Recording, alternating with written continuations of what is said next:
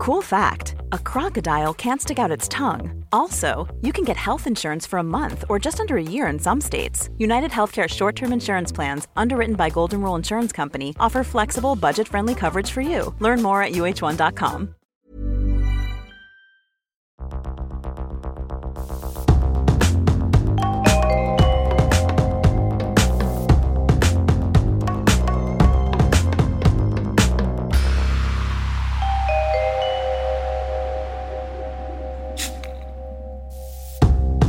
Jerry. Hi, Jerry. Warum hast du aufgehört zu trinken? Okay, das ist auf jeden Fall eine super krasse Frage, eine super krasse Einstiegsfrage, weil ich mich. Was? Was war das? Wo kam das her? Sekunde. Bin noch dabei. Ist das ein Smart Was? Gerät? Ich habe keine Antwort bekommen. What the fuck? Was ist das?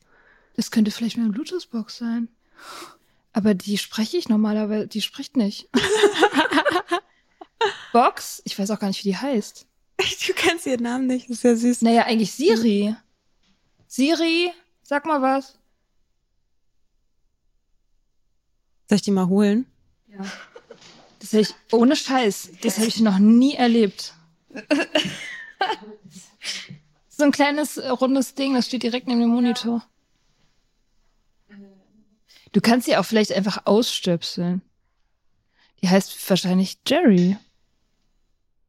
Ja, die hat sich jetzt angesprochen gefühlt vielleicht. Wahrscheinlich. Also es war super spooky. Kunde. Aber es Okay. ist gut, dann kann, hab ich noch mal, kann ich meine Antwort nochmal anders. Okay.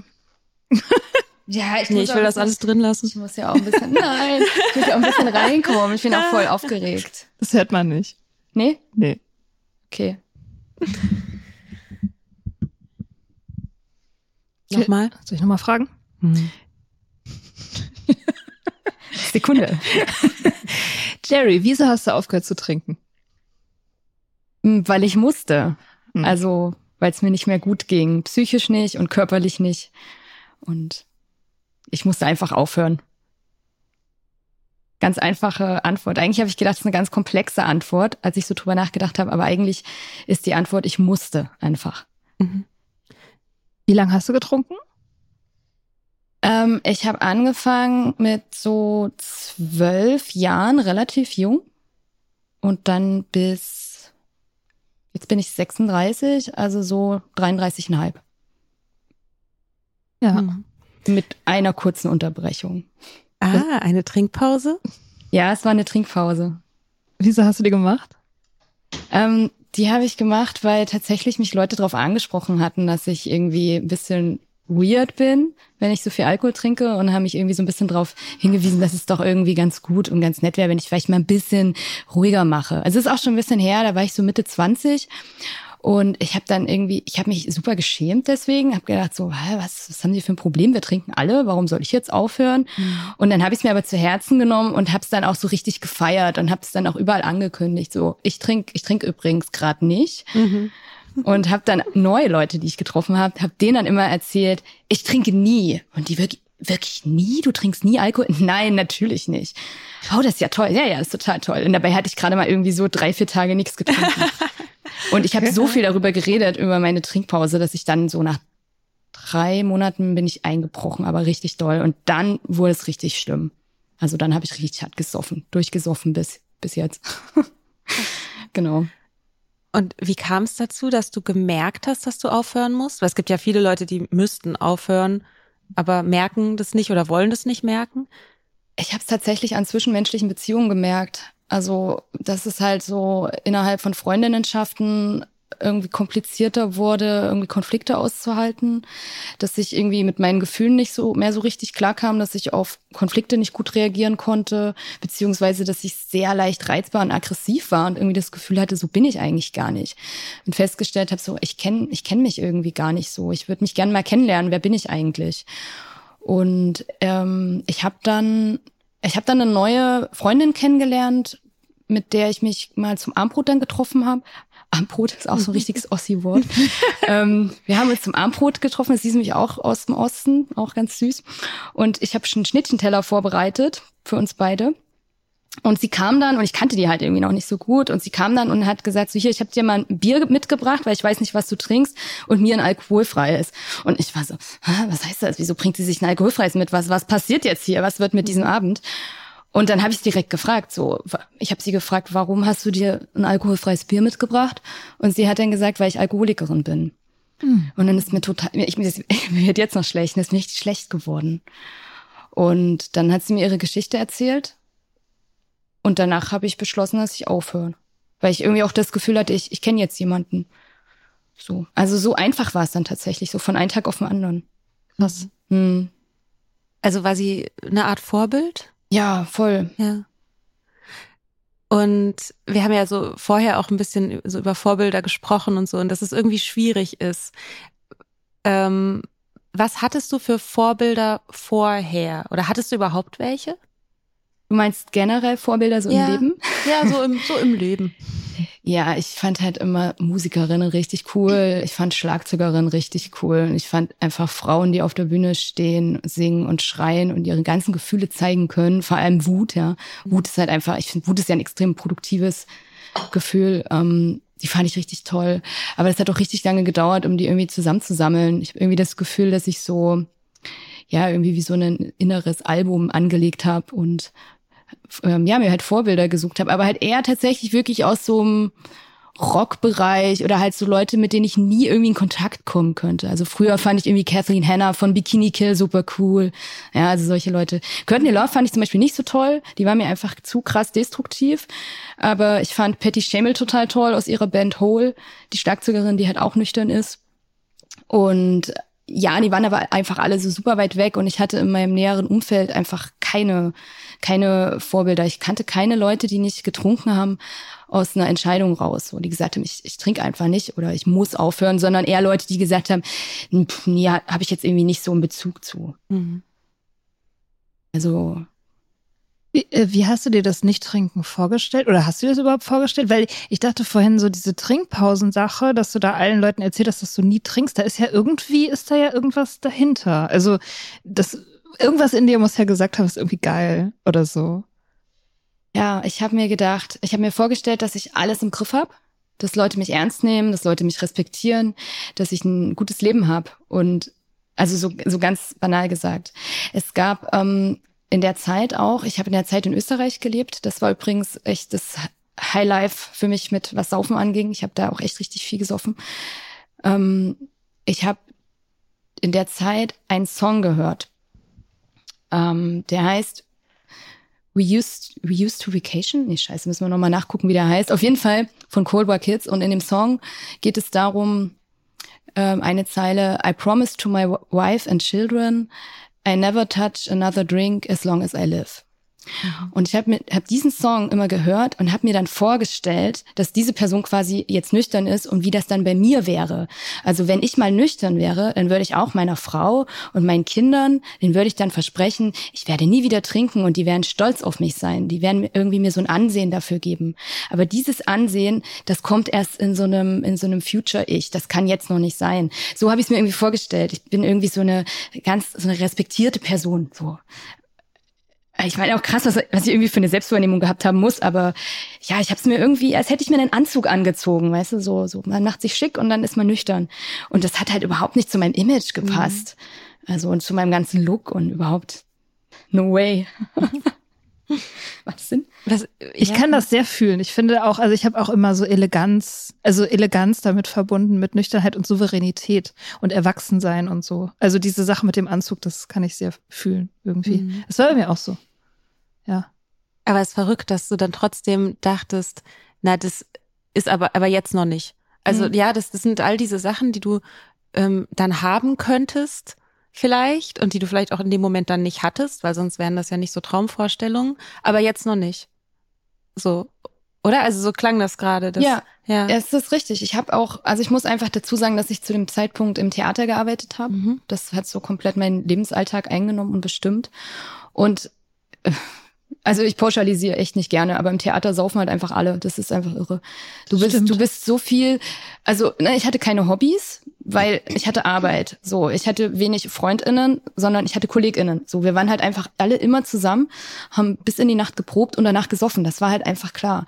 Und ich habe mir vorgestellt, wenn ich dieses Leben irgendwann hinter mir lassen werde, dann kann ich meinen Anzug anziehen und dann kann ich nüchtern sein. Aber solange ich noch mein Geld damit verdiene, das noch studiere, ne, ich habe ich hab in ähm, ich habe in Wien studiert Theaterwissenschaft, ähm, kann ich das gar nicht. Ich müsste alles ändern. Ich müsste ja, ich müsste eine neue Kultur um mich rum etablieren, selber, weil ich, ich sehe die nicht. Ich weiß nicht, wo die sein soll. Und dafür hatte ich gar keine Kraft und keine, keine Idee, wie hätte ich das machen sollen. So. Deswegen war die Vorstellung einfach viel zu weit weg. So. Mhm.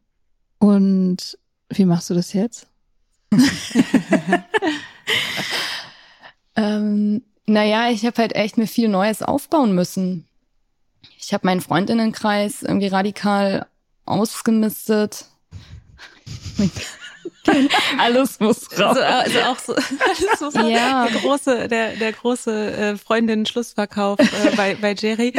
Ähm, Naja, das klingt ein bisschen hart. Na, Also, ja, nee, ist aber so. Also tatsächlich habe ich echt mit, mit Leuten Schluss machen müssen. Ähm, auch einfach, weil wir uns nicht mehr verstanden haben, im wahrsten Sinne des Wortes. So. Das wollte ich mich gerade fragen, inwiefern das aktiv war. Oder also es gibt ja Freundschaften, die schleichen sich dann so aus. Man sieht sich einfach nicht mehr so häufig. Leute, die halt ständig saufen gehen, dann ist man Mhm. halt nicht dabei. Irgendwann wird man nicht mehr gefragt. Und irgendwann ist so die Freundschaft, naja gut, ist dann keine mehr. Aber gab es Freundschaften, die du oder Freundinnenschaften, die du aktiv beendet hast? Ja, auf jeden Fall. Also ich, ich glaube, ähm, also meistens hat es noch andere Gründe gehabt. Das ist ja auch nicht so, äh, also es war jetzt nicht so, dass ich jetzt eine Person irgendwie aussortiert habe, nur weil sie getrunken hat oder weil wir zusammen getrunken haben. Meistens hatte es auch noch andere Gründe, aber ähm, ich hatte schon auch sehr ein starkes Bedürfnis nach Veränderung und ich wollte, dass die Leute um mich herum, die mich lieben, dass die meine Veränderung mit mir feiern. Und wenn ich gemerkt habe, die können das nicht feiern, weil sie eben selber ein Alkoholproblem haben oder wie auch immer man es nennen möchte oder irgendwie es nicht konnten, dann konnte ich mich mit denen einfach nicht mehr, ja, ich konnte einfach mit denen nicht mehr zusammen sein. Das ging einfach nicht. Und das hat super wehgetan, aber es war irgendwie total wichtig und eine, eine gute Erfahrung, um zu wachsen. Weil für mich war klar, wenn, dann muss ich mich jetzt verändern. Und dann muss ich irgendwie, ja, ich habe halt irgendwie, ja klar, ich bin zum Friseur gegangen, ein neues Tattoo stechen lassen und so, das alles gemacht. Was man halt macht. To-Do-Liste. Die Ja. ist echt die To-Do-Liste, ja. Aber tatsächlich war es halt eher ein krasser innerer Prozess und ich musste, ja, ich habe mir Hobbys zugelegt, ne? Also ich habe eine Therapie gemacht, ich habe aufgeräumt, ähm, ich habe angefangen zu zählen. Sachen zu sortieren. Ich habe angefangen mit Schlagzeugunterricht, ne, wo es auch ganz viel ums Zählen geht. Ich habe so richtig weirde Sachen angefangen und ähm, ich habe mich äußerlich so krass verändert, Leute. Ich sag's euch, ich habe ich weiß nicht, wie viel Kilo ich abgenommen habe. Ich habe das Gefühl, das ganze Wasser ist aus mir rausgekommen. Ähm, ich habe echt irgendwie selber gebraucht, um mich irgendwie im Spiegel überhaupt zu erkennen. Und es ging echt relativ schnell. Schon nach einem halben Jahr sah ich komplett anders aus. Ich habe angefangen, Sport zu machen. Ich habe die Ernährung umgestellt. All das, all das. Also, und, und ich habe mir einen neuen Namen gesucht. Ah, das ist so cool. ja. Das habe ich auch schon ein paar Mal gemacht. Ja. Und der neue Name war auch, also im, quasi in der Nüchternheit, ist quasi ein nüchterner Ja. Name, der noch keine, der mit der alten Identität nicht mehr verknüpft ist. Genau. Ja. Genau. Also es hat auch so ein bisschen was damit zu tun, dass ich irgendwie, ähm, ich habe viel publiziert früher Mhm. und viel unter bürgerlichen Namen. Und ich wollte auch anders publizieren. Ich wollte auch eher irgendwie im Underground schreiben und irgendwie, ja, ich wollte einfach freier schreiben und hätte sowieso ein Synonym gebraucht. Dann war irgendwie klar, okay, ich mache irgendwie Musik und will auch nicht irgendwie mit meinem bürgerlichen Namen rumhängen. Und ich bin queer. Also das ist sowieso total on vogue, irgendwie einen genderneutralen Namen zu haben. Also es gab so viele Ideen und irgendwie habe ich mir gedacht, so, ja, manche Leute heiraten und haben dann einen anderen Namen. Ich heirate mich selber und ich will auch einen anderen Namen und ich Geil. bestehe da jetzt drauf. Ja. Und ähm, dann habe ich äh, dann tatsächlich einfach meinen Social Media Namen genommen. ähm, ja, und der hat so cool. Ich bin jetzt Jerry und für mich ist es voll okay, wenn Leute mich irgendwie, viele Leute kennen mich unter meinem bürgerlichen Namen, ist okay. Aber es gibt mir halt irgendwie so eine, so eine Selbstermächtigung. Ich entscheide über mich selber, meinen Namen, wie ich aussehe, was ich mache und habe somit irgendwie eine, eine neue Autonomie über mich. Und die hatte ich nicht, als ich getrunken habe. Hatte ich einfach nicht. Ja, so habe ich das auch immer gemacht. Also immer. Ich habe das zweimal gemacht. Ich habe mir in der Schule einmal einen neuen Namen gegeben und dann ja jetzt nochmal irgendwie. Also ich meine, die Leute kennen ja auch meinen richtigen Namen, das ist ja kein Geheimnis, aber ähm, das Mia war ja auch, ist ja sozusagen auch mein nüchterner Name und auch mein Social Media Name gewesen tatsächlich. Ist also Cool. Sehr ähnlich, ja. Ja, und ich finde das auch irgendwie, wenn man heiratet, ist es so voll normal. Obwohl das eigentlich, man da eigentlich auch mal drüber reden könnte, wie komisch es eigentlich ist, dass Frauen den Namen von ihrem Mann annehmen. So, hm, Why? Ähm, aber ja, finde ich total gut. Sollten wir eigentlich alle machen können, wenn wir erwachsen sind. Mhm. Ja, voll. Also ich, ich finde, es gibt halt auch einfach noch mal so viele Möglichkeiten. Und ich hatte auch immer so die Fantasie, ähm, alleine zu reisen. Das habe ich auch ein paar Mal gemacht, aber so richtig viel das zu machen und dann in jeder Stadt mit einem anderen Namen aufzutreten. so. Ja. Und In dann jeder so in Stadt Hot- bist du wer Neues. So? Ja, genau. Und Ja. dann in so Hotelbars zu stehen und dann halt irgendwie Hotelbars, ne? Es ist, ich weiß nicht, warum ich auf fucking Hotelbars stehe. Es ist einfach mein Ding. Vielleicht einfach zu viele Filme geguckt. Kein Plan. Ja, auf jeden die Fall. Die sind schon irgendwie auch magisch Ja, aufgeladen. total. Oder narrativ Die oder Flughäfen oder so, alles könnte Ja, passieren. genau. Du könntest jedem begegnen. So. Genau. Und ich hatte wieder Lust, Leuten zu begegnen. Ich hatte Mhm. einfach Lust, irgendwie in den Raum zu kommen, zu sagen, hey, ich bin Jerry. Und was geht bei dir? Mhm. So, bei mir ist einfach alles super. Also, stimmt natürlich auch nicht, aber so, ich hatte einfach so mal Lust auf eine andere Erzählung von mir selber. Und ich glaube, Lust ist sowieso so ein Wort. Ich hatte einfach Bock. Ich Mhm. wollte einfach irgendwie, ja, mich spüren, das Leben spüren, irgendwie so die ganzen geilen Facetten irgendwie mitnehmen. Und deswegen, ja, neuer Name, Mhm. neues Glück. Ich finde, es macht ja auch insofern Sinn, dass, also man sagt das ja immer so ein bisschen, ich weiß nicht, wie viel davon stimmt, aber dass man, wenn man aufhört zu trinken, quasi so emotional oder dass das Innenleben so ein bisschen auf dem Stand weitergeht, auf dem man war, als man angefangen hat zu trinken.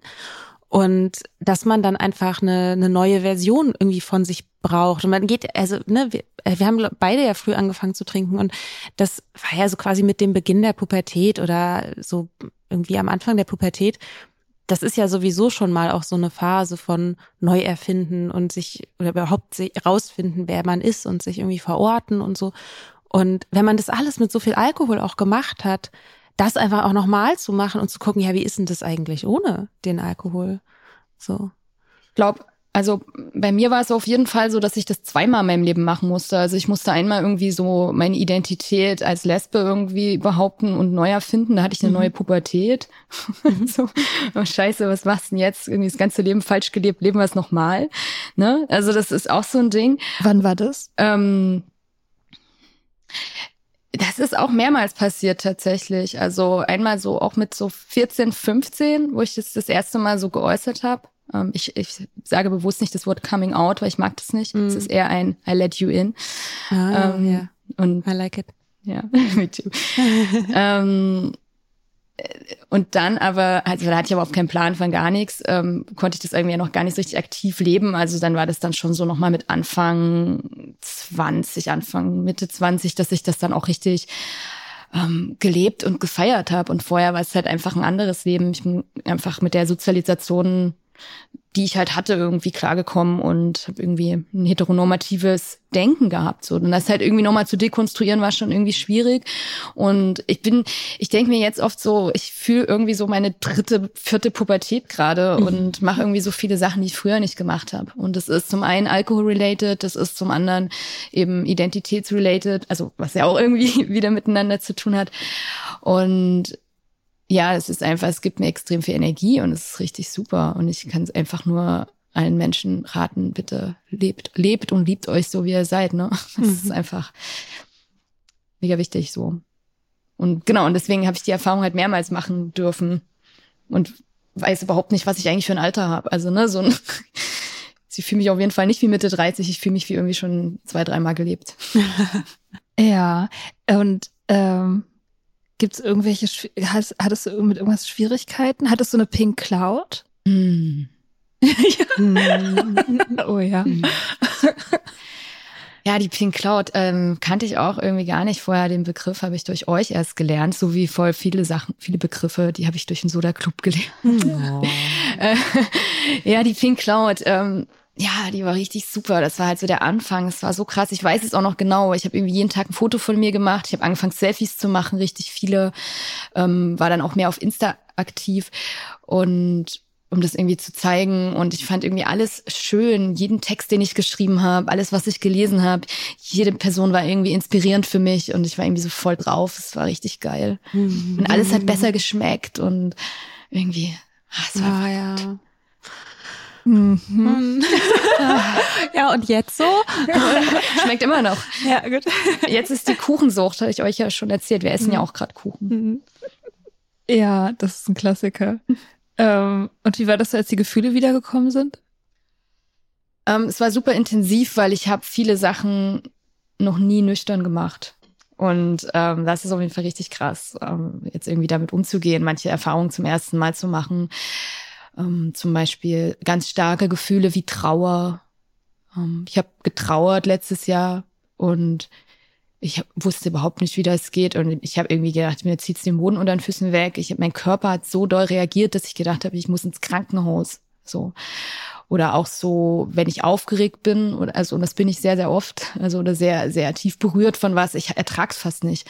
Und ich komme mit dem, ich komme mit dem guten Gefühl extrem schlecht klar. Also ich kann, wenn es mir schlecht geht, super, weiß ich genau, was los ist. Okay, super Depri, kenne ich das Gefühl, hello, so, dann geht's los und alles ist schlimm und da weiß man auch, wie man das inszeniert, ne? Oder? Das hat, also das ohne dass es peinlich einfach. ist, das sieht immer elegant genau. aus, so, aber das die Freude so, das ist, das sieht immer irgendwie ein bisschen dumm aus.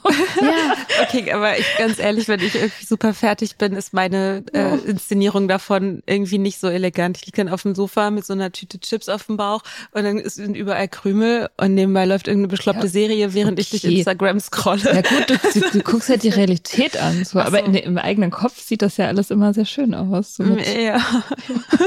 ja, da hast du recht. Das ist auf jeden Fall, sich Freude vorzustellen, ist irgendwie immer gleich so ein bisschen, ist so ein bisschen goofy dann oder so. Ne? Ja, es wird schnell eigentlich. so, es ist ganz komisch, weil so wirklich Freude ist ja auch auf eine Art super verletzlich. Mhm. Und auch so, das kann auch schnell so albern sein oder irgendwie so krass, da habe ich gerade noch, habe ich noch nie so richtig drüber nachgedacht, dass es ja auch so beim Aufwachsen oder so, dieses, man darf nicht lachen an den mhm. falschen mhm. Momenten oder irgendwie auch wenn man so unter Jugendlichen ist oder so und da, da ist es ja auch nicht cool, sich einfach über irgendwas mega zu freuen oder so richtig abzugieken oder keine Ahnung. Das, ja, stimmt. Das ist sehr verletzlich. Ich finde, das ist ein voll wichtiges Thema, was man sich auf jeden Fall auch so mal angucken sollte, weil ähm, ich, also ich hatte das als Therapiethema und immer wenn ich mich irgendwie extrem gefreut habe, musste ich mit meiner Therapeutin drüber sprechen und ihr sagen, ich halte es nicht aus. Ich halte es wirklich nicht aus. Ich weiß nicht, was ich damit machen soll. Ich bin, ich schäme mich, bin zu glücklich, ich zitter, ich weine.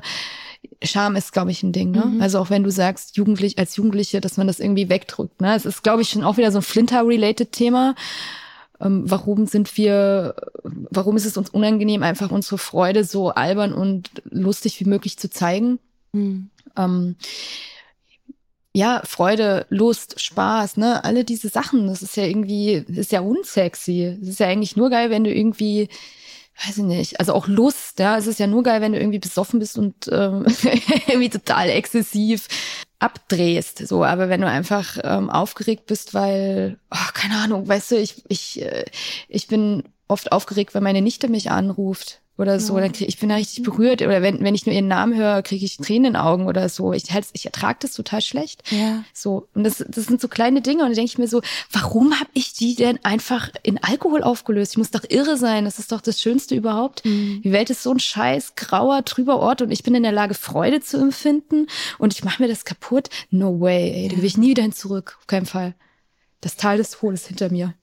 Ja, ich habe neulich äh, war ich auch, habe ich meine Nichte gesehen, die ist noch ganz klein, also so zweieinhalb. Und die, ich habe gemerkt, wie doll die mich liebt. Und auf der einen Seite ist mein Herz aufgegangen und auf der anderen Seite habe ich gemerkt, scheiße, ich krieg Angst. Ich krieg richtig Angst davor, vor, da, davor diese kindliche Liebe zu enttäuschen oder ich habe ja gar nichts gemacht, um das zu verdienen. Oder ich, ich weiß nicht genau, was es war, aber das war ganz komisch, dass er so auf der einen Seite so diese ganz reine, zarte, kindliche Liebe war und ich ich spüre das, aber ich reagiere gleichzeitig mit Angst. So, auch was, was ich hundertprozentig saufend einfach auch nicht gecheckt hätte. Also alleine das zu merken, ist ja ähm, krass. So. Also wie viel Raum plötzlich für Gefühle irgendwie da ist in einem so, ne? Und wie viel es davon einfach gibt. ja. ja. Aber das Coole ist, habe ich auch gelernt, dass die ja wieder gehen. Ja. Mhm. Die kommen und die gehen. Mhm. Und früher waren die einfach da. Ich fand sie irgendwie scheiße und ich bin dann irgendwie damit rumgelaufen, so mit diesem, okay, jetzt bin ich, bin ich wütend oder jetzt bin ich äh, euphorisch. Ne? Also ich habe ja auch als Trinkende Euphorie ganz stark empf also, äh, empfunden und das auch richtig gefeiert. Aber es ist nicht wieder weggegangen von alleine, weil ich das ja kon konstant irgendwie gehalten habe. Es ist erst am nächsten Morgen dann irgendwie weggegangen, wenn ich mich dann aber damit beschäftigt habe, oder so kennen wir ja auch alle, ne, mit dem Emokater dann irgendwie zu beruhigen und sich damit wieder auseinanderzusetzen. Aber so die, die richtigen Gefühle durchprozessieren, no way, ging einfach nicht. Mhm. Machen wir nicht nochmal. Das machen wir nicht nochmal. Nee, das ist echt, finde ich auch krass. Also das ist so die, ich finde, das die weitreichendste Veränderung in der Nüchternheit, diese Qualität der Gefühle, die, dieses, dieses Gefühlserleben, das ist so anders. Also man kennt ja im Prinzip so die Grundsachen, so Angst, Wut, äh, Freude und so. Aber das, also das, ähm, wie sich das anfühlt im Körper und wie, was für eine Art von Energie das ist, ist total anders. Ne? Also auch, dass das nicht weggeht, wie du, wie du gesagt hast, dass, dass es so, so sackt und so vor sich hingammelt und so weggammelt. Und im, in, wenn, wenn das halt sozusagen ähm, lebendig ist, dann, dann bewegt sie, dann schwebt Mhm. das halt so. Es schwebt so durch einen durch und fliegt so. Also es ist halt so beweglich, ne? Ich finde es krass, wie, ich habe das auch alles so total vor Augen, wie das aussieht, diese Energie und wie anders das ist. Finde ich total abgefahren. Ich find's halt auch voll spannend, wenn du das, ähm, wenn du das so in kreative Prozesse mit reinnimmst, Mhm. ne, so ein gutes Gefühl. Ich, ich bin auch so von der Riege, das Genie muss leiden und alles muss scheiße sein, dann machen wir die beste, destruktivste Kunst. Völliger Bullshit habe ich jetzt auch gelernt. Und wie schön, wie schön das ist, ne, was du gesagt hast, dieses Schweben, ähm, nüchtern Musik zu machen, nüchtern zu schreiben. Also ich habe früher ohne Rotwein nicht geschrieben. Es, war überhaupt nicht mein Bild. Auch nicht. So. Ja. Und aber wie ist denn das jetzt? Also du bist ja in ja, du bist in der Punk-Szene irgendwie aktiv, machst Musik, du, du hast eine feministische Booking-Agentur und so. Und wie ist es, sich jetzt in dieser Szene, in der du ja auch nicht erst seit gestern bist, ich nehme an, in der warst du ja wahrscheinlich auch schon vor der Nüchternheit irgendwie unterwegs. Ähm, und aber jetzt bist du nüchtern da drin und hast ja wahrscheinlich auch irgendwie nochmal einen anderen Blick. Wie hat sich das für dich verändert? Also ich muss dazu sagen, ich zähle mich nicht zu irgendeiner Szene dazu. Ich habe das nie gemacht. Mhm. Also ich bin in verschiedene Szenen immer mal rein. Also wenn ich irgendwie auf ein Konzert gehe, habe ich mich in einer Szene gefunden und habe gemerkt, hier ist dieser Bereich, aber ich habe mich immer irgendwie eher als Außenseiterin darin gesehen. Mhm. Weil, für, also irgendwie hat es immer nicht so richtig gepasst und ich wollte mich auch nicht für irgendwas vereinnehmen lassen. Ja, kann ich verstehen. Und äh, deswegen bin ich quasi in verschiedenen, ja, verschiedenen Musikszenen oder Musikbereichen unterwegs. Und es hat sich natürlich insofern verändert, dass ich ähm, ab um 10 habe ich keinen Bock mehr, wenn ich auf dem Konzert bin. Ist wirklich so. Ich bin immer froh, wenn was 18 Uhr schon anfängt oder wenn meine Band 16 Uhr spielen darf oder so. Ich habe einfach, ich bin müde, ich bin abends einfach müde und ich habe es akzeptiert. So und es kommt auch nichts mehr Sinnvolles raus. So, die, die, das Publikum ist ab einem gewissen Moment einfach nicht mehr geil drauf, sondern einfach nur noch äh, und habe ich keinen Bock, interessiert mich nicht. Und das hat sich irgendwie krass verändert, weil früher war irgendwie klar, okay, ich gehe jetzt auf ein Konzert und als erstes vorglühen, ganz klar, also muss sein. Während des Konzertes saufen muss auch sein und dann noch irgendwo ein Absacker und dann ist die Nacht irgendwie rum gewesen. Und jetzt ist es halt, ich gehe dorthin wegen der Musik. Mhm. Ich gehe auch mittlerweile alleine auf Konzerte und höre mir einfach die Musik an und kann dann auch irgendwie einschätzen, fand ich das jetzt gut oder fand ich das jetzt nicht so gut? Also es ist nicht mehr so ein random, nee, egal. So, Hauptsache, Hauptsache laute Musik. Und ich treffe immer mehr Menschen, die nicht trinken und das ist irgendwie toll, das ist richtig cool und ich würde mir halt natürlich wünschen, dass es halt mehr alkoholfreie Räume geben würde. Also ich meine, fangen wir erstmal mit den rauchfreien Räumen an. Ich finde es richtig übel, dass auf Konzerten so viel geraucht wird. Ich habe jedes Mal einen krassen Rauchkater am nächsten Tag und bin dann so depri den ganzen Tag. Geht gar nicht. Also Rauchen finde ich echt Rauchkater ist richtig schlimm. Ähm, und ich habe auch geraucht übrigens ähm, mit dem Trinken irre viel. Ähm, Hast du zeitgleich aufgehört mit dem Rauchen auch? Nee, habe ich einen anderen Trick verwendet. Ich habe irgendwie erst so, ähm, ich rauche nur zum Alkohol, ich rauche nur zum Wein Geschichte. Und als ich dann nicht mehr getrunken habe, ist es dann weggefallen. Mhm. Also so, ich habe das so stufenweise gemacht. Ich hätte aber Bock auf Rauchen noch. Das ist schon noch. ähm, obwohl ich es so scheiße finde, dass, dass ich den Kater davon habe, aber ich, naja, es ist halt echt schwer aufzuhören. Ja, das ist ein richtig beschissener. Ja, ist, äh, ist, okay, lass, lass Thema wechseln, weil das wollen wir alle brauchen. Ähm, nee, Es das geht hier hat um Alkohol und nicht um Zigaretten. ähm, ja, das hat sich verändert, dass ich irgendwie, ich bin ein bisschen nicht mehr so tolerant, ehrlich gesagt, irgendwie, wenn mir irgendjemand vor die Füße kotzt oder wenn halt irgendwie Leute so fertig Okay. sind. Früher war das so, ach, ist doch alles in Ach, Ordnung. Gehört doch einfach mit dazu. Es gehört mit dazu, aber ey, das ist genau der Punkt. Es gehört mit dazu. Also diese, ich bin so tolerant gewesen, so, ach so, das ist also alles Punk. Also Punk ist, wir müssen immer besoffen sein, wir müssen alles kaputt machen und wir können nicht wirklich unsere Instrumente spielen, aber das ist auch egal. So, mittlerweile habe ich festgestellt, nee, ähm, gibt auch, gibt auch einen anderen Zugang dazu. Ich finde Punk immer noch super, weil ich einfach de, den Geist und die Idee von freiem Denken sehr bevorzuge und von hinterfragen und so finde ich gut und auch mal Sachen anders machen. Aber dazu kann eben auch genau gehören, mach doch mal ein sober Punk Konzert. So, why not? Ich, ich meine, ich spiele in einer sober Punk Band. So, wir haben es nie so gelabelt, es ist so passiert, aber das macht einen Unterschied. Es macht echt einen Unterschied, wie du auf die Bühne gehst, ob du dann dir drei Bier hinter, hinter das Schlagzeug stellst oder ein Wasser. Ähm, und wie du die Ansagen machst, ja, wie du den Raum spürst, wie du die Leute mitnimmst, das hat einfach was damit zu tun. So. Und das ist, das ist der Unterschied, das ist die Veränderung. Es ist nicht mehr egal, würde ich sagen, um es auf den Punkt zu bringen. Es ist einfach nicht mehr egal, es ist mir wieder wichtig. Ich muss noch mal fragen, also der, die, eure komplette Band ist sober. Ja. Wie geil. Also beziehungsweise eine Person ist sauber, eine trinkt halt einfach nicht. Ja. Ja. Geil. Geil, oder? Ja. Ja, aber wir haben immer Diskussionen. Also wir haben immer, nicht miteinander, sondern mit VeranstalterInnen, ne? Oder mit irgendwelchen Kollektiven, die uns halt einladen oder so. Ja, wie ist das jetzt heute Abend? Ähm, wie, wie wird der Raum sein? Gibt es ein Awareness-Team? Also wir stellen halt einfach auch Anforderungen und das ist für viele sehr anstrengend. Nüchterne Menschen sind sowieso anstrengend, weil sie immer irgendwie Bedürfnisse haben.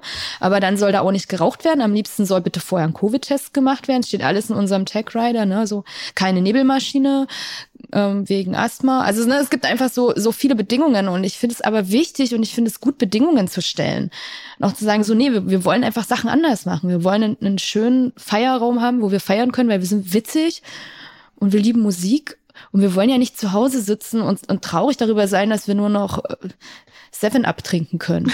Ja, auch immer eine Frage vom Kontext irgendwie oder von der Person, mit der man zu tun hat, weil, wo du eben meintest, ähm, nüchterne Leute sind anstrengend.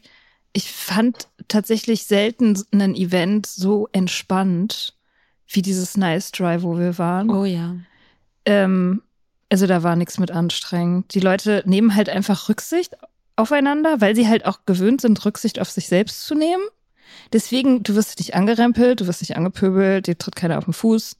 Hm. Weiß ich nicht. Also, und, und auch, äh, als wir in Portugal waren damals, da waren wir, wie viele Leute? Sechs? Fünf oder sechs? Ja, irgendwie so. Und da war das auch so. Das war irgendwie alles sehr spannungsarm. Oder komplett spannungsfrei eigentlich, weil, weil, weil die Leute irgendwie ihre eigene Seelenhygiene machen.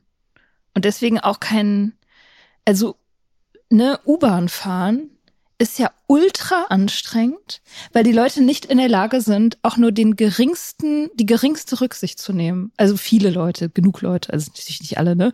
Aber ähm, das finde ich, man, man merkt irgendwie, wie man mit, mit so angespannten Schultern durch die Gegend läuft. Und das finde ich, mit nüchternen Leuten ist das nicht so. Oder? Ja. Naja, es gibt auch viel mehr Verständnis für, ich bin jetzt müde, ich weiß es ist um acht, aber ich bin müde. Weißt du, dass du da nicht so ein, so ein Feedback von oh, langweilig bekommst, sondern so ein, hey, das kann ich voll verstehen, wollen wir uns noch ein bisschen hinkuscheln und was weiß ich, Topmodel gucken oder so, irgendein Quatsch. Scheiße, wollte jetzt keine Produktplatzierung machen, aber irgendwas gucken, was irgendwie Braindead macht. Weil das ist es ja.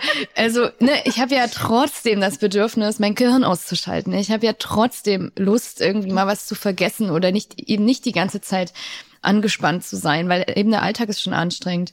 Der Alltag ist anstrengend als Frau, der Alltag ist anstrengend als nüchterner Mensch. Es ist einfach sowieso alles anstrengend und ich will's geil haben. Und ich will nicht, dass die Orte, die ich geil finde, und das sind halt die, wo einfach richtig geile, laute Musik gespielt wird, dass die mir irgendwie versaut werden. Und mhm. ich, ich habe da einfach keinen Bock drauf. Und mhm. ich achte da auch sehr drauf, wenn irgendwie, also besoffene Leute mich anpöbeln, oh, not funny. Ja. Mhm.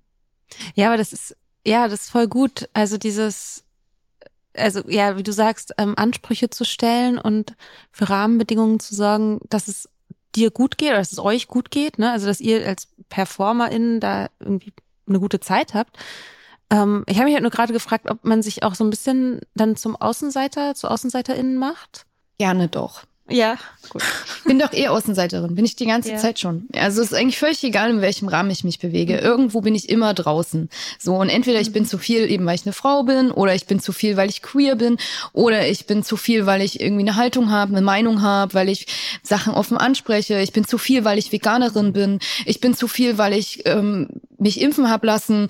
Ich bin zu viel, wenn ich krank bin. Ich bin zu etc. etc. Mhm. Ich bin eh immer zu viel. Ich bin eh immer irgendwo außen. Die Frage ist, will ich irgendwo überhaupt dazugehören?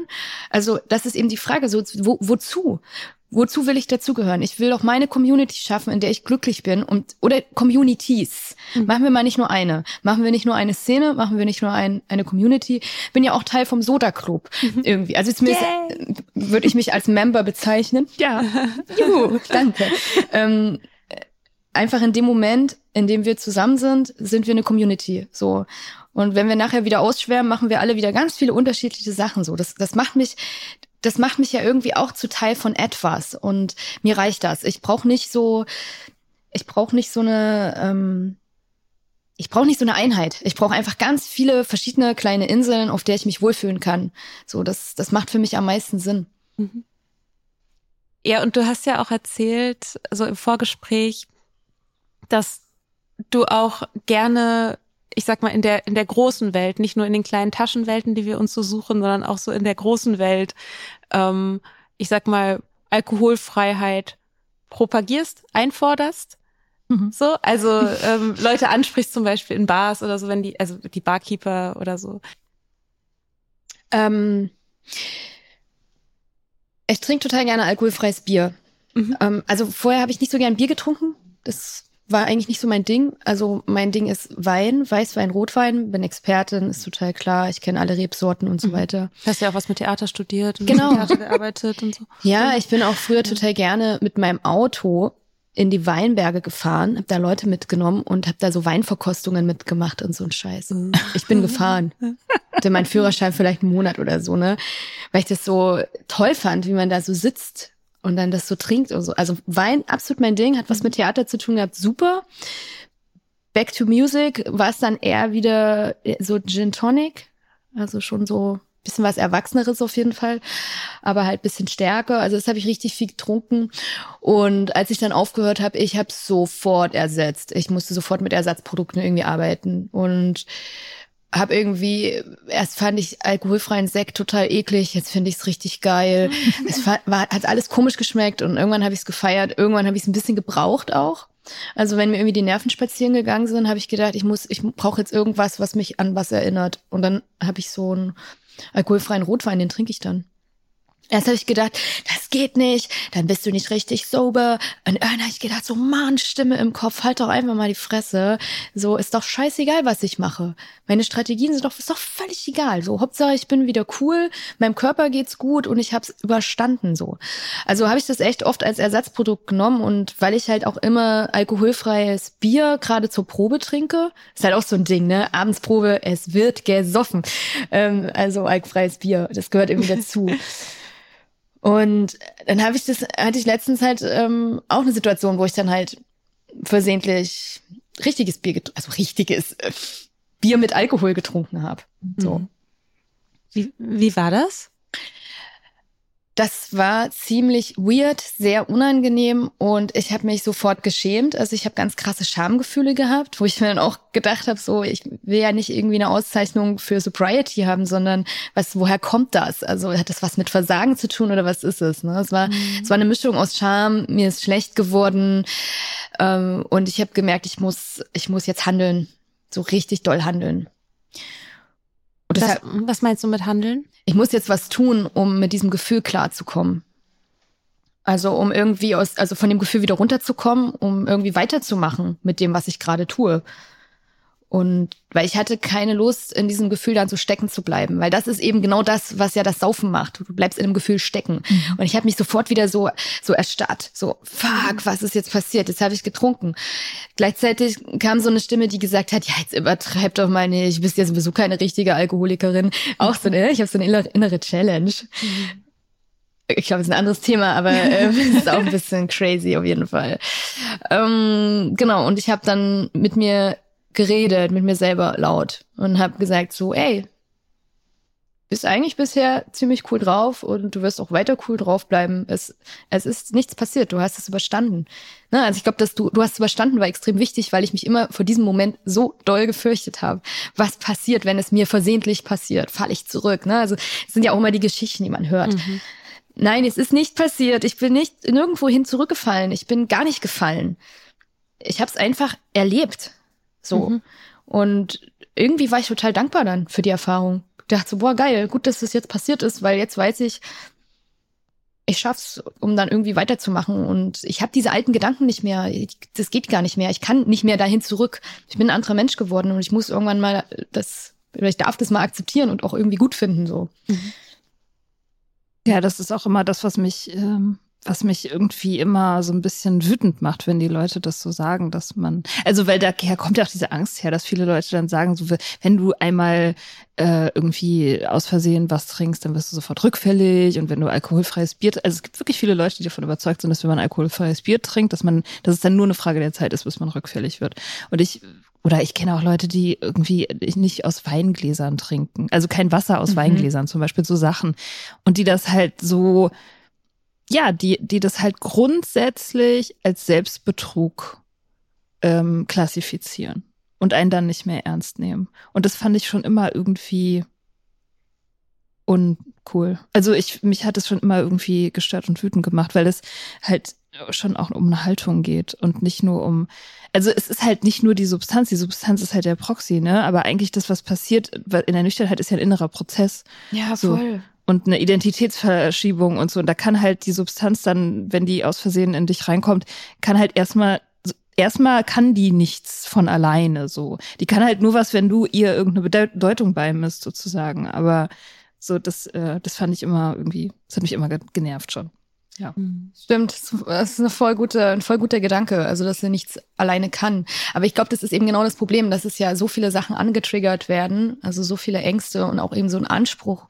Also wenn du irgendwie ein ehrgeiziger Mensch bist, ist es klar, dass, dass du dich dann vielleicht irgendwie als äh, schlechte, nüchterne irgendwie beschreiben würdest oder so. Ne? Das ist einfach die Selbsterzählung, die gerät immer wieder ins Wanken, also auch in der Nüchternheit. So, ich, ich fand das so schwer, mir irgendwie eine, eine Identität aufzubauen, mit der ich wirklich klarkam, weil ich wusste, ich wusste einfach immer schon, ich bin anders, als ich mich verhalte. Ich habe ein anderes, anderes Herz, ein anderes Wesen. Ich bin eigentlich ein sehr sanftmütiger Mensch. Und ich war aber immer hardcore aggressiv Leuten gegenüber. Und ich wusste gar nicht warum. Also jetzt mhm. weiß ich's so und und diese dieses Aggressivsein kommt dann irgendwie auch in, in so Momenten, wo ich ähm, wo ich faile oder wo ich mich irgendwie nicht stark fühle, kommt das natürlich auch zurück, so weil das ja alles miteinander connected ist. Unsere Psyche ist ja total komplex und das irgendwie die ganze Zeit auf dem Schirm zu halten und die ganze Zeit zu beobachten, wie verhalte ich mich? Das ist ja irre. Also das können wir ja auch nicht 24 Stunden am Tag machen. Deswegen meine ich ja, ich will Spaß haben. Ja, ich will tanzen, ich will abrocken, ich, ich will es laut haben, ich will rumkrölen, ich will geil auf mein Schlagzeug eintrommeln, wie irre. Ich finde es geil. So, ich, ich will das haben. Ich will abgehen. So. Und ich, ich bin manchmal irgendwie, ich bin manchmal schon irgendwie neidisch auf Leute, wo ich denke, die können das irgendwie so von ganz alleine. So Typen zum Beispiel, denen das irgendwie so völlig Latte ist, die einfach mhm. machen. Ähm, obwohl sie nicht, also obwohl sie nicht können.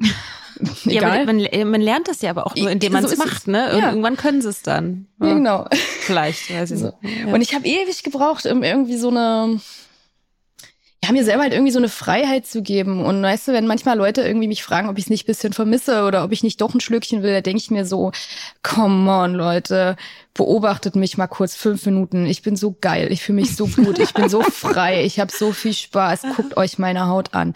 So, ich glaube, irgendwann, irgendjemand, war das meine Mutter oder so, hat auch gesagt so, also, das siehst, das siehst du gut aus. Das ist der Wahnsinn, dass die ganze Ernährung und das nicht mehr trinken. Und sie hat auch aufgehört zu trinken vor ein paar Jahren, was ich richtig toll finde. Wir sind so voll die Sober Buddies. Ähm, ja, ist richtig cool. Wir reden halt voll viel drüber. Ich finde es voll wichtig. Ne? Und ich habe einfach Bock und ich will, ich will Lust und ich will Freude und ich will nie wieder dahin zurück, wo es einfach düster war. Also es ist für mich kein erstrebenswerter Zustand und ähm, ich würde irgendwie, ich würde einfach selber, glaube ich, gern das Vorbild sein, was ich früher nicht gehabt habe. So. Mhm. Ja. Das ist das Beste. Das ist, ja. Man schreibt ja auch die Bücher, die man gebraucht, die man gerne lesen will selber, Ja. ne? Oder die man gebraucht hätte früher.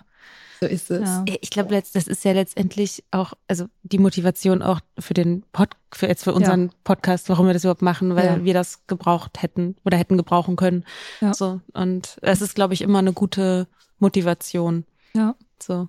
Hm. Ja, deswegen seid ihr ja auch so toll und habt Oh. so viele Fans. Naja, weil das ist ein Bedürfnis, das ist ein Wunsch. Wir begehren das alle. Wir begehren alle, alle Menschen begehren Freude, Liebe, Lust. Und wir haben eh schon, ähm, wir alle, würde ich jetzt mal sagen, Flinterpersonen besonders, irgendwie Probleme, Zugang zu unserer Lust zu finden. Und ich meine jetzt nicht nur sexuelle Lust, ich meine einfach Lust auf Leben. Lust, Lust auf Kreativität, Lust zu schöpfen, Lust zu machen. Ne? Also das Schöpfungsdrang, das kommt mit Freude, das kommt nicht mit mit ähm, traurig mit traurig sein und irgendwie alles scheiße finden. Also das kann auch das können auch wichtige Erfahrungswerte sein und so, aber weiß ich nicht, wenn ich mir meine Tagebücher durchlese, die waren in den letzten zweieinhalb Jahren viel interessanter. Die waren viel spannender, viel cooler.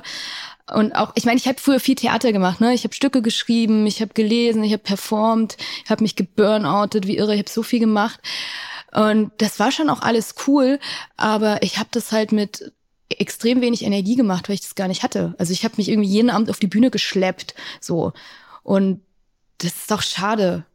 Also das muss doch nicht sein. Das ist doch viel geiler, das irgendwie mit, ja, mit Energie zu machen. Mhm. Mhm.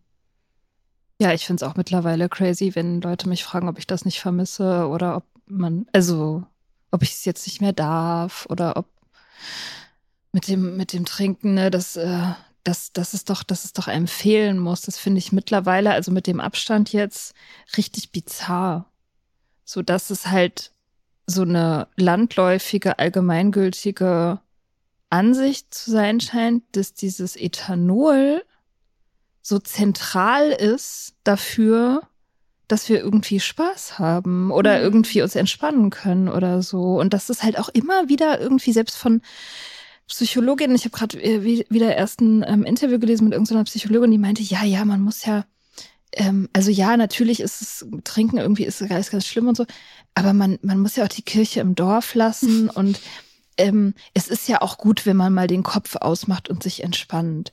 Und ich denke so, das ist so verrückt, dass wir in einer Kultur Mhm. leben, wo eine so, also so eine Flüssigkeit, einfach eine, eine, eine klare Flüssigkeit im Zentrum unserer Idee von Entspannung steht. So, und dass das irgendwie so durchgeht und nicht hinterfragt wird, ist so ver einfach komplett verrückt. Es wird, es wird verteidigt vor allem. Ja. Es wird vehement verteidigt. ja. Aber das ist ähnlich mit, es ist ähnlich mit diesem Bedürfnis, Fleisch zu fressen. Oh ja. Das wird verteidigt. Mhm. Und du bist weird, wenn du es nicht tust. Du bist weird, wenn du es anzweifelt. Das ist irgendwie, weiß ich nicht, ist es die Dreifaltigkeit in diesem Land? Was haben wir? Fleisch fressen, saufen, was Schnell ist dritte? Fußball? Auto fahren. Auto, ja genau. Auto Sorry für das. Fußball. Ähm, nee, klar. Mhm. Das, äh, Ja. Und ich finde es aber gut und ich finde es wichtig, auch so, so diese gesellschaftlichen Werte auch in Frage zu stellen. Das ist für mich auch Punk. Mhm. Zu sagen so, ey, warte mal, ich finde ich finde es eigentlich gut, irgendwie Regeln zu brechen und oder zu hinterfragen zumindest. Und ihr macht das aber alle mit. So, ihr, ihr, ihr Menschen in der Subkultur. Nicht alle, aber äh, das wird da so hochgehalten. Hey, warte mal, Alkohol ist wichtig. Also ich ich bin ganz viel auch. Ähm, Ist doch nicht so wichtig. Bier trinken ist wichtig. Was? Was ist Es gibt es nicht diese Zeile, ist doch nicht so wichtig, Bier trinken ist wichtig. Auch sehr klug, ja. Ja, ich weiß keine Ahnung, warum das, das ist gerade aus irgendeinem ganz tiefen, äh, aus so einem ganz tiefen Punkt, weil es Unterbewusstsein nach oben geblubbert und dann hab ich, war ich gerade zu müde, das zu- zurückzuhalten. Ich find's super. Nee, ich glaube, es, es geht viel um Deutungshoheit. Es Ja. geht ganz viel um Deutungshoheit, vor allem auch so, da wo ich mich rumtreibe, halt eben, klar, in verschiedenen Punkgebieten, da geht's darum, was, was heißt eigentlich Punk, was heißt Punkmusik. Ne? Also ich bin ganz viel irgendwie mit Leuten aktiv, so gegen Sexismus mich irgendwie entgegenzustellen. Wir haben auch diesen, diesen Sammelband ähm, Punk is Fuck veröffentlicht, die Szene aus der Flinter-Perspektive, wo 50 Beitragende, unter anderem auch nüchterne Menschen mitgeschrieben haben. Und da gibt's natürlich einen riesen Gegenwind. So, sobald du irgendwie was anzweifelst und sagst, warte mal, hier gibt's Sexismus. Äh, nee, du übertreibst doch. Und also ich weiß nicht, wie oft ich in meinem Leben schon gehört habe, dass ich übertreibe Hm.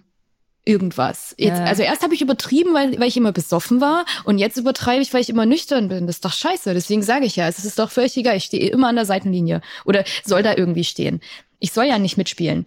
Ne? Also ich als, als Flinterperson, als äh, queere, nüchterne Frau soll diese Gesellschaft ja nicht mitgestalten.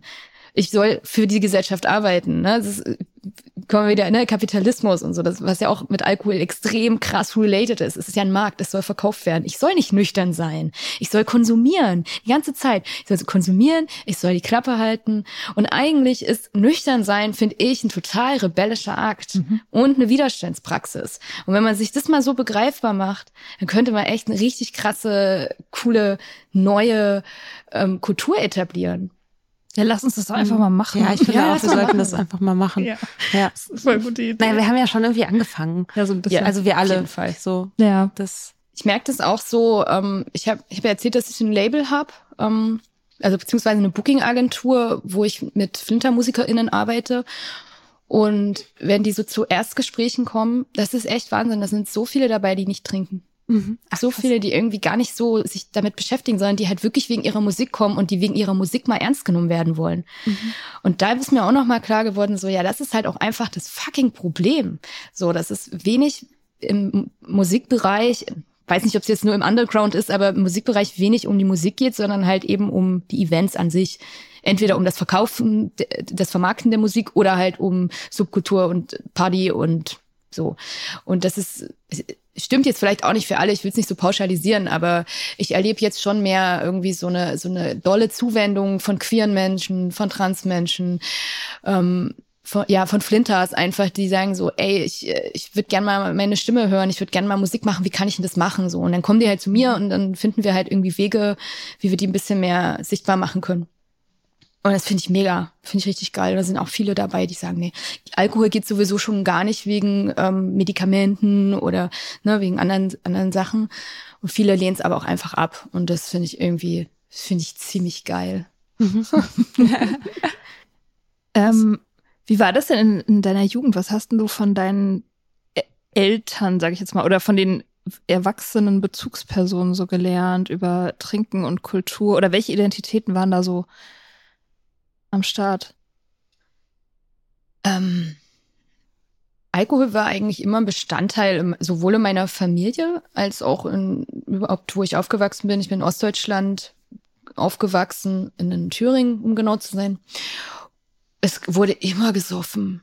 Also ob das jetzt beim Feuerwehrfest war oder beim Maibaumsetzen, es ist einfach so, Maibaumsetzen war einfach der Shit. Da durften auch alle Kids irgendwie mit und durften da mal kleine Schnapsfläschchen trinken und so. Also zumindest die, die haben immer die, die Reste ausgetrunken und so von den, diesen kleinen Feigling oder wie heißt das?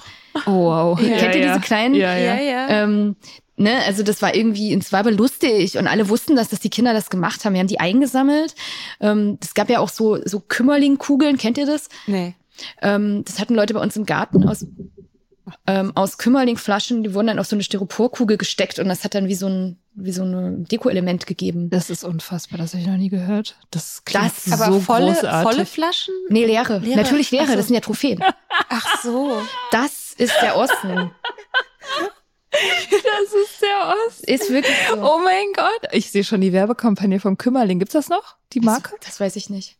du fragst jetzt die die, falsche. Ich glaub, die gibt's noch. Ähm, Ja, oder halt, weißt du, so bei äh, einfach diese ganzen kleinen Fläschchen halt eingesammelt und dann halt irgendwie so die letzten Tropfen. Und es wurde uns ja auch immer gesagt, ist nur Zuckerwasser, das ist ja gar nicht so schlimm.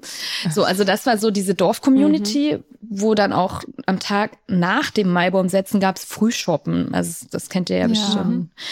Und irgendwie war ich immer total fasziniert davon, habe mir das aus dem Fenster raus angeguckt, weil ich konnte da so drauf gucken auf, auf den Park, wo das passiert ist. Ähm, und war halt irgendwie klar, das ist hier Teil der Kultur, das wird so gemacht. Und habe dann ja auch relativ früh angefangen, ähm, so Alkohol aus dem elterlichen Keller zu entwenden. Das stand ja auch überall rum. Wir, wir haben so ekliges Zeug gesoffen, das war irre. Also, und keine Ahnung, in meiner Familie ist es halt war es irgendwie auch Kultur. Ne? Also abends gibt's einen Wein oder halt mal einen Longdrink oder so. Es war einfach so ein sehr alltäglicher Begleiter, würde ich sagen. Und es wurde auch nicht so hinterfragt. Das war jetzt nichts, was irgendwie komisch ist. Also ich weiß jetzt nicht, wie alle in meiner Familie zum Thema Alkohol stehen. Bei manchen weiß ich's, bei manchen nicht. Ähm, aber ich fand es so, gerade als Teenager war es einfach zu leicht und irgendwie auch zu gut, um da irgendwie dann auch ein bisschen mitzumachen. Mhm. Und zwar auch einfach irre billig. Ich habe dann ich glaube, das erste, was ich mir selber gekauft habe, war Moscato. Schaumwein für 80 Cent vom Lidl. Oh. Nee, Aldi. Oder so, egal. Ich weiß nicht, ob man hier so Namen nennen darf. Einem Discounter. ja, wir sind ja unabhängig. Entschuldigung. Äh, genau. Ne, und das war irgendwie völlig klar, dass die Kassiererin uns das verkauft. Bei uns war das auch mhm. so. Die haben uns alles verkauft. Das ist, ich habe nie eine Schranke gespürt beim Alkoholkauf. Tatsächlich. Nee, ne? Weil es war ja auch so oft so leichtes Zeug, in Anführungszeichen.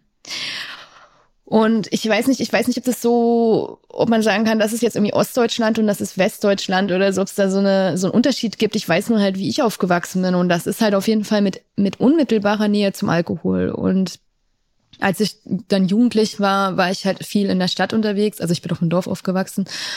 Und da ging es halt weiter. Wir haben auf der Straße getrunken. Ich bin mit Punks abgehangen. Natürlich haben wir getrunken. Das war ja ganz klar. Und es war auch gut. Ich kann mich noch an mein erstes Bier erinnern, was ich auf der Straße getrunken habe. Es war gut. Weil das, das hat ja eben auch Identität und Zugehörigkeit irgendwie gestiftet. Ich wollte ja gar nicht berauscht sein. Ich wollte mit dabei sein. Ne? Mhm. Super easy Einstieg. Und äh, es war halt irgendwie das Problem war oft für mich, dass, dass ich nicht so richtig weit weg kam. Also ich war schon sehr stuck irgendwie in diesen, dieser Region und habe auch kein, ich habe in der neunten Klasse Schule geschmissen und ne, so eine super Karriere hinter mir. ähm, und habe halt auch viel mit so, boah, was mache ich denn irgendwie aus meinem Leben an, äh, zu tun gehabt und habe dann angefangen in einem Club zu arbeiten, wo halt auch die ganze Zeit Alkohol war und viel nachts gearbeitet und dann viel, dann später Theater und so, ne? Aber das, ich würde das gar nicht sagen, dass das eben so ostspezifisch ist. Ostspezifisch ist auf jeden Fall diese Volksfeste und so dieses, ähm, dieses gemeinschaftliche Feuerwehrverein saufen und wir hatten auch Nachbarn, die übelst viel gesoffen haben. Das war wirklich der Wahnsinn. Also da wurde immer gesoffen und immer geschrien und immer laut und und irgendwann verselbstständigt sich das so und irgendwann ist es komisch, wenn es nicht mehr da ist. Ja, also bei uns war das aber auch alles eins zu eins. Ich bin mhm. in Westdeutschland aufgewachsen, auch auf dem Dorf. Äh, und das war auch, wir hatten Schützenverein und die Schützenparty und den Frühschoppen und die besoffenen Nachbarn und den, wir hatten irgendwie, ich glaube, ein, ein, oder zwei, ein Restaurant gab es bei uns im Dorf und eine, ein, ein, eine Kneipe halt. Mhm. Und ich habe, also, das war, da, da haben sich die Leute getroffen. Also ich versuche auch immer so ein bisschen dieses, diese Frage, ähm, immer mal wieder zu durchdenken, irgendwie ist es jetzt Ost oder West oder ist es Stadt oder Land. Aber es ist halt einfach irgendwie wirklich überall am Ende. Ja. So. Ich glaube, das Saufen vereint halt einfach alle. So. Ja. Das ist, ähm, ja, ich meine, ich habe halt irgendwie, ich bin schon so mit so Perspektivlosigkeit halt irgendwie einhergegangen, mhm. so mein ganzes ju junges Leben, weil irgendwie klar war, aus mir wird nichts. Also das war irgendwie super klar. Neunte Klasse, Hauptschule, goodbye. Ähm, da hat irgendwie niemand wirklich dran geglaubt, dass da nochmal irgendwas wird. Und das war, es gab jetzt nicht so viele Städte, wo ich irgendwie hätte hingehen können oder so. Und ich bin irgendwie so gar nicht auf die Idee gekommen, dass es irgendwie noch ein bisschen mehr gibt, bis ich dann irgendwann gecheckt habe, boah, da ist ja noch Berlin und da wollte ich immer hin. Irgendwann habe ich es dann geschafft über Umwege. Aber ich glaube, dass so diese kollektive Perspektivlosigkeit, ich meine, ich bin 87 geboren, ne? Also das ist nochmal eine, eine andere Generation. Wir haben irgendwie nicht, nicht mehr so einen starken Bezug, aber wir erleben unsere Eltern oder haben unsere Eltern erlebt und deren Werte und was die uns halt vermittelt haben von Arbeit. Also Arbeit ist einfach ein super wichtiges Thema in Ostdeutschland. Oder Ja. war es immer so, du musst eine Arbeit haben. Es ist egal, was für eine, aber hab eine. So, das ist ganz wichtig.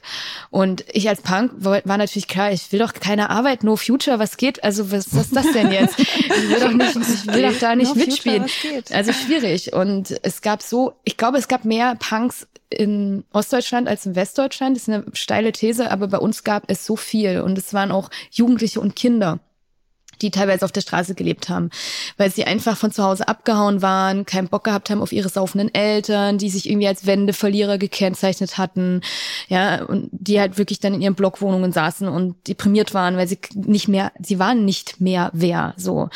Und das auf jeden Fall würde ich schon ein bisschen spezif äh, spezifisieren, dass es auf jeden Fall mit dem Osten was zu tun hatte, so wie die Kids drauf waren, die Jugendlichen, wie, die konnten mit ihren Eltern einfach nichts anfangen, so. Die hatten halt keine fetten Jobs bei BMW oder sonst was. Die haben halt nichts gehabt oder wenig gehabt und ähm, da hat sich halt dann irgendwie so diese Punk-Bubble rausgebildet und da habe ich einfach sehr, sehr, sehr schnell Anschluss gefunden. Und weil für mich war auch keine Perspektive, war ja total klar. Was, was hätte ich machen sollen in meinem Leben? Und irgendwann, als ich erst, als ich dann da weg bin, habe ich das dann auch irgendwie erst so verstanden, so was da eigentlich los war. Und teilweise leben die Leute noch, teilweise nicht und sind auch dort geblieben. Und das Dortbleiben ist einfach übel. So, das, das dort bleiben, zurückbleiben, da hatte ich keinen Bock drauf. Irgendwann bin ich dann einfach abgezischt. Cool. Was du alles gemacht hast. Ja, voll. Und deine verschiedenen ähm, Neufindungs-Pubertätsphasen. Was, was mir gerade sehr wichtig ist, ich fange gerade an, wieder zu schreiben. Ich hatte so eine Schreibpause gemacht, weil ich auch nicht so richtig wusste, unter welchen Namen soll ich publizieren und nehme ich dann den Verlag, wenn ich keinen bürgerlichen Namen habe oder was weiß ich, war irgendwie so ein bisschen unsicher. Ich fange jetzt aber gerade wieder an und ich will, ich, ich will ein Buch schreiben über Essen, ähm, über Essen in meiner Familie und wie sich das halt auf die Frauen ausgewirkt hat. Also wirklich so Generationen zurück, was Essen bedeutet hat. Und ich würde wahnsinnig gerne auch über Getränke schreiben, vor allem über Alkohol. Und ich hätte richtig Bock, ähm, ich suche da noch irgendwie Leute, die da Bock haben mitzumachen, weil ich will das irgendwie ungern als, ähm, ja, ich würde es gerne ungern alleine machen, weil ich finde, da gibt's so, also suche ich noch Leute, die sich damit austauschen wollen über eben die Bedeutung von Essen und Trinken in der Familie. So, ich habe schon ein bisschen angefangen zu schreiben und schon ein bisschen Textmaterial, aber ja, ich hätte da auf jeden Fall richtig Bock. Also wenn es da irgendwie Leute gibt, die mit mir zusammen was machen Was, wollen. was machen die dann? Schreiben sie dir dann an eine E-Mail-Adresse? Ja, können wir einfach auf Instagram Oder auf schreiben, Instagram? zum Beispiel. Ja, okay. Wir verlinken das einfach Danke. in den Show Notes. Ja, Ja. genau. Also auf jeden Fall wird da hoffentlich bald ähm, was zu lesen sein zu dem Thema. Cool. Mega. Dann bedanken wir uns bei dir, dass du hier warst. Erstmal, dass du uns geschrieben hast. Hat uns sehr gefreut und dass du dann irgendwie so spontan Zeit hattest und du eine der wenigen Menschen bist, die wir sozusagen so in einem, du bist die erste nach Daniel Schreiber. Nee, nee, das stimmt nicht ganz. Nee, wir haben mit Vlada schon mal eine Folge. Mit Vlada, ja stimmt. Obwohl das irgendwie nicht so richtig zählt. Weil sie, nee, Nee, also auf jeden Fall eine der wenigen Personen bist, die, ähm, ja, die wir so, in- so in echt quasi Ja. treffen können und ähm, uns unterhalten können. Ja, vielen, vielen Dank für deine Offenheit und alles, was du erzählt hast. Ja, ich danke euch. Ähm, Ich finde es auch sehr, sehr cool, dass ihr mich eingeladen habt, weil ich auch nicht so richtig sicher war, ob ich überhaupt Expertin bin. Das ist auch so ein Ding. Ja. alle dieses Imposter-Ding in uns. ähm, nee, danke. Ich habe mich auch total gefreut und ich finde es auch richtig, richtig toll, dass ihr es echt schafft, in jeder Folge Daniel Schreiber einmal zu erwähnen. Das ist irgendwie so ein, eigentlich so, finde den Daniel Schreiber und dann gibt es irgendwie Verlosung. Geil, ja. Ja, vielen Dank euch und macht bitte weiter. Okay. Okay. Danke. Danke. Ciao.